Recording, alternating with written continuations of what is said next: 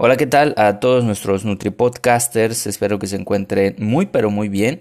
Yo me encuentro bastante contento en este viernes. Ya es el mediodía y ya llevo mi tercera taza de café. Y sí, aunque pueda parecer algo ilógico, eh, bueno, al menos en Yucatán, cuanto más se acerca el mediodía, también se eleva bastante la temperatura y sucede algo muy curioso, cuanto más calor hay, más ganas de tomar eh, café o de comerme un caldo bien caliente, pues me da. Entonces empezaron a, a fluir las ideas y no quise dejar pasar esta oportunidad para poder hablar sobre los platillos yucatecos, en específico sobre los antojitos que son propios de nuestra región, ¿no? Hablamos sobre panuchos, albutes, empanadas, sopes, eh, pero en este podcast no vamos a hablar sobre calorías, sobre proteínas, sobre carbohidratos, sobre grasas o de cómo incluirlos si estoy eh, tratando de perder grasa o de aumentar masa muscular. Más bien le vamos a dar un sentido un poco más profundo a todo esto. ¿Y a qué me, me refiero? Bueno, es bien visto que eh, en, Yucatán hay muchos puestos, eh, hay loncherías, hay gente, yucatecos, que emprenden su negocio de antojitos yucatecos, ¿no? Y al menos en mi experiencia personal, eh, mi familia había montado una pequeña lonchería en la casa donde pues vendíamos salbutes, donde vendíamos panuchos, donde vendíamos empanadas y pues con todo ello se logró pues costear un tiempo los estudios de mi hermana, de mi hermano, pagar las cosas de la casa.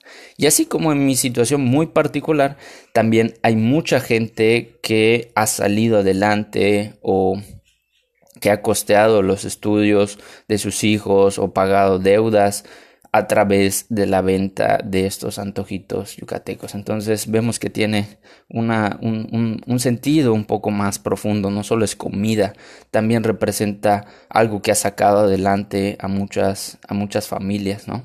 Entonces vemos que pues en las comisarías también, alrededor de, de, Valladolid, alrededor de Mérida, también hay estas este, loncherías donde venden eh, panuchos eh, sencillos, empanadas, a un costo muy pero muy bajo.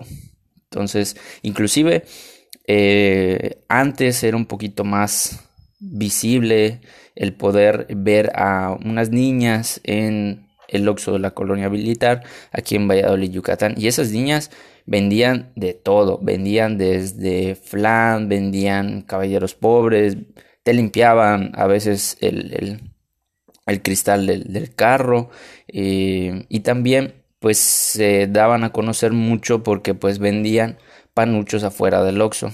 Entonces igual había en Santana, igual habían en otros parques, ¿no? Pero esas niñas eh, todas las tardes estaban afuera del Oxxo vendiendo sus panuchos y eran panuchos realmente sencillos. Nosotros le conocemos como pues panucho sencillo esta mezcla de tortilla con frijol dentro, con ya sea un pedazo de huevo o con un poco de, de, pollo desmenuzado. Em, y también pues a veces lleva algo de cebolla o de repollo. Entonces eh, pues estas niñas salen como 4 o 5 de la tarde y con su con una ollita pues eh, llena de, de, panuchos y pues su trabajo como quien dice es vender pues todo lo que su mamá eh, ya, ya, ya cocinó no entonces em, y para el día siguiente nuevamente hacer lo mismo no y tiene un costo alrededor de entre 3 y 5 pesos. Entonces a veces pues te dan ofertas también no eh, cuando ven que ya está un poco difícil la situación. Entonces pues esas niñas también dependen de, eh, de, de, lo que venden, sus familias también dependen de lo que venden. Lo que pues no se debería hacer es poner a trabajar a los niños.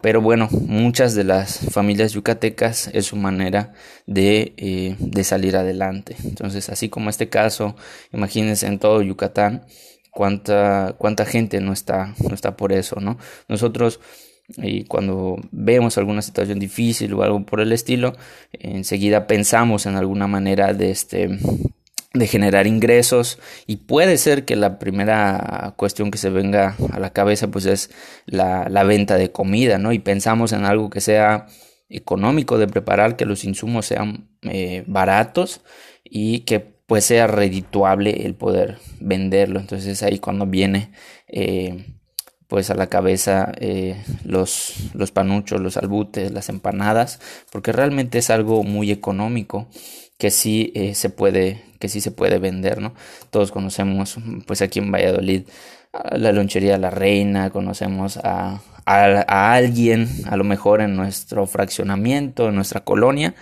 que se dedique pues a la venta de panuchos y de salbutes no entonces imagínense a lo mejor no tenían en cuenta todo esto pero ahora eh, cuando vayan a este tipo de de lugares, a, estos, eh, a estas pequeñas loncherías o si un amigo o un conocido, la vecina, emprendió su negocio de panuchos y salbutes, imagínense que lo está haciendo o háganse la idea de que lo está haciendo para poder salir adelante, ¿no? Y el medio por el cual obtiene sus ingresos, pues es a través de los panuchos y de los salbutes.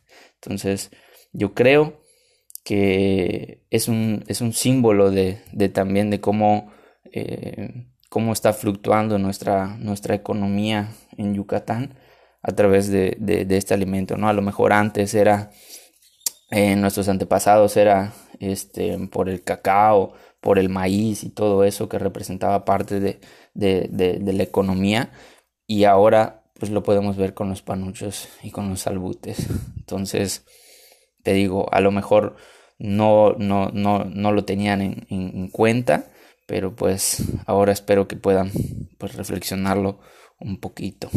Espero que les haya gustado este podcast. Si es así, por favor, ayúdame a compartir.